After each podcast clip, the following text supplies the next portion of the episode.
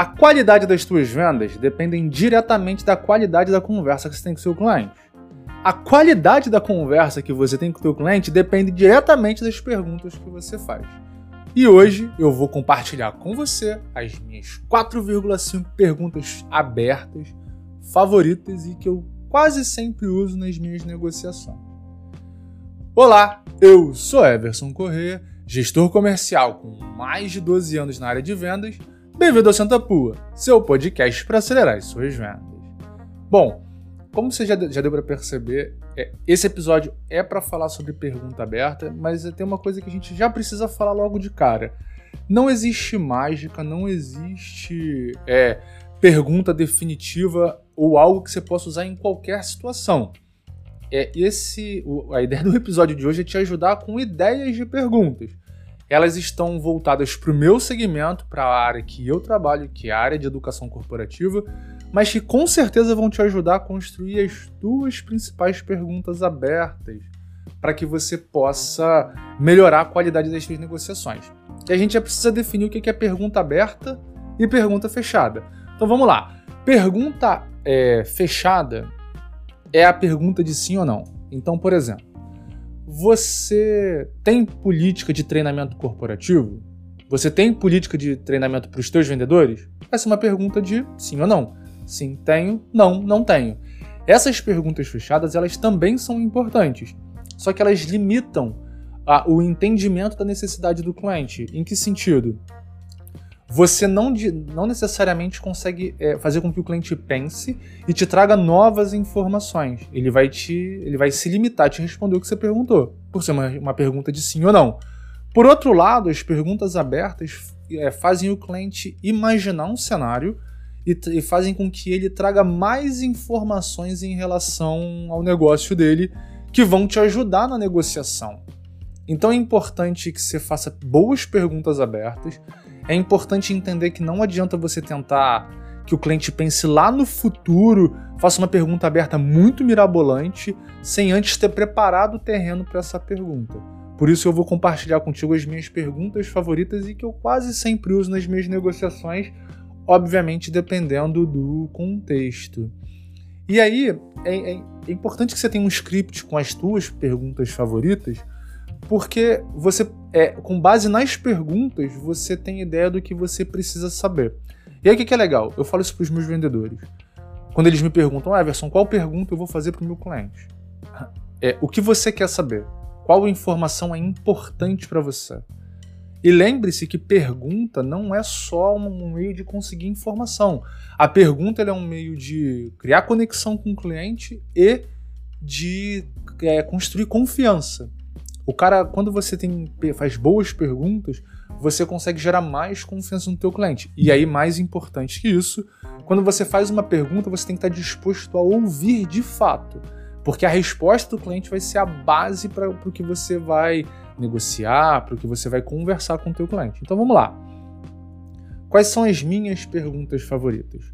Quando eu começo uma negociação com um cliente, por exemplo, se eu fosse falar de treinamento corporativo para vendedores, uma pergunta que eu começaria no início de conversa seria uma pergunta fechada, que é: você tem treinamento para o teu time comercial hoje? Essa é uma pergunta básica para mim porque ela, ela vai me direcionar para onde eu vou. Não adianta eu, eu pedir para o cara imaginar um cenário onde ele vai ter treinamento se ele já tem. Da mesma forma, não faz sentido pedir para o cara pensar em como melhorar o treinamento se ele ainda não tem. Então, essa normalmente é uma pergunta que eu faço inicialmente, porque ela facilita e baliza para onde eu vou. E aí, enfim, agora quais são as perguntas abertas que eu gosto e por quê? Se eu, se eu vendo treinamento corporativo, se eu vendo treinamento para vendedor, a primeira pergunta é: como é o desempenho do teu time de vendas? Essa é uma pergunta que vai fazer o cara pensar e ele não pode te responder sim ou não. Ele vai, te, ele vai precisar te responder: ah, Hoje, 30% do meu time bate meta, 60% não bate é, regularmente, mas um bate um mês, outro mês não bate, mas está sempre próximo, e ele 10% é o pessoal que não bate meta. Por isso é importante, essa aqui o cara ele tem que explorar como é o desempenho do time dele, principalmente ele tem que pensar no desempenho. A segunda pergunta que é importante, quais são os desafios da área comercial para esse ano fiscal. Então, por exemplo, ah, a gente está em 2021, qual é o desafio da tua área? Cara, esse ano a gente precisa aumentar em 15% as nossas vendas e eu preciso que o time é, melhore um pouco a entrega do resultado, porque se a gente conseguir que cada um entregue um pouquinho mais, a gente consegue bater a meta no final do ano. Bom, de novo, eu fiz o cara pensar no que ele tem de desafio. Eu ainda não falei nada do meu produto, eu ainda não falei nem do que eu vendo. Eu só preciso que esse cara pense um pouco no desafio dele. Por isso essa é uma pergunta importante. Essa pergunta você pode usar praticamente em qualquer cenário, só mudar a área. Como eu perguntei qual é o desafio, e aí ele já ele explorou um pouco, é, agora é minha hora de fazer ele pensar na dor, dele pensar no que dificulta atingir o resultado. E aí a minha pergunta é, a terceira pergunta, né? Qual o maior desafio para aumentar o índice de batedores de meta, por exemplo? Pô, você tem hoje 20% de batedores de meta, qual o maior desafio para que sejam 30%, 40%? Aí, de novo, eu faço o cara pensar no que ele já enxerga como um problema na área hoje. Ah, pô, preciso que meu time conheça melhor o produto. Pô, precisava que meu time prospectasse mais. Olha, eu preciso que o meu time é, melhore o índice de fechamento. Entendeu? Essa, esse é o cenário que eu consigo fazer o cara pensar no que realmente é um problema na área, na visão de quem conhece a área. Porque eu não conheço, eu não sei qual é o problema do time dele. Quem conhece é ele. Então, de novo, eu faço o cara explorar, consigo criar conexão e essas respostas me ajudam a definir o que eu vou oferecer para esse cara. E aí a minha pergunta bônus, a minha pergunta 4,5 que eu acho que essa é uma pergunta que sempre deve ser usada, não essa pergunta, mas a forma, esse formato que é o que você precisa guardar, é o que faz o cara pensar no futuro. Ele já começa a imaginar um cenário onde aquele problema não existe.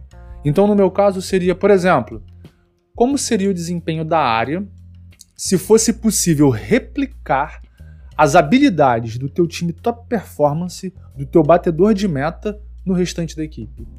Por que, que essa pergunta é importante? Porque ela é uma pergunta bônus. Esse é o momento em que você faz o cara pensar o, quais são as principais habilidades de quem é o melhor do que ele tem e como seria a vida dele se todo mundo fosse parecido com o melhor que ele tem. Essa é uma, essa é uma abordagem que faz o cara imaginar o futuro com só top performance. Não que isso seja possível, tá? Sempre vai ter uma, pessoa, uma galera que não bate meta, que é a galera que acaba sendo trocada ao longo do período. Mas é importante porque o cara vai te dizer. É aqui que o cara vai explorar as necessidades dele e o que ele enxerga de bom em quem é top performance. O cara pode te dizer, cara, meu, top, meu time top performance hoje é o cara que prospecta pra caramba. Meu time top performance hoje é o cara que tem um índice de fechamento, a conversão dele altíssima. É o cara que consegue vender os produtos mais caros. É o cara que nunca dá desconto ou que dá menos desconto. É o cara que consegue vender é, combos. Ao invés de ele vender um produto só, ele sempre consegue pô, colocar mais uma coisinha. É o cara que fecha mais negócio. Enfim, eu consigo fazer o cara explorar quais são as necessidades ou quais são os pontos que ele enxerga como importantes para então é, que, e fazer com que ele pense como seria a vida dele se ele conseguisse replicar aquilo no restante da equipe como eu vendo treinamento corporativo, como eu vendo treinamento para vendedor, esse gancho me ajuda na hora de negociar, falando assim, eu consigo usar isso como exemplos enquanto eu vou demonstrando o meu produto. Então, por exemplo, vamos supor que a conversão do cara seja melhor. E aí as perguntas elas nunca param, tá? Você vai explorando o máximo que você puder. Eu te dei uma 4,5 para você pensar. Mas aí o cara te disse, pô, seria a conversão desse cara é alta. Pô, por que, que você acha que a conversão desse cara é melhor do que do restante da tua equipe? Ah, pô, porque esse cara tem uma. Ele. Cara, ele fala muito bem. Esse, esse, quando esse cara fala, é um show à parte. Você já pegou que o cara enxerga oratória e apresentação com uma característica diferente? Se eu vendo treinamento corporativo e eu vendo um treinamento de oratória, tô feito. O cara me deu a cereja do bolo. Entendeu? Esse, essa é a mágica e esse é o poder de boas perguntas. E aí, de novo, você fez o cara pensar num futuro sem o problema que ele tem hoje?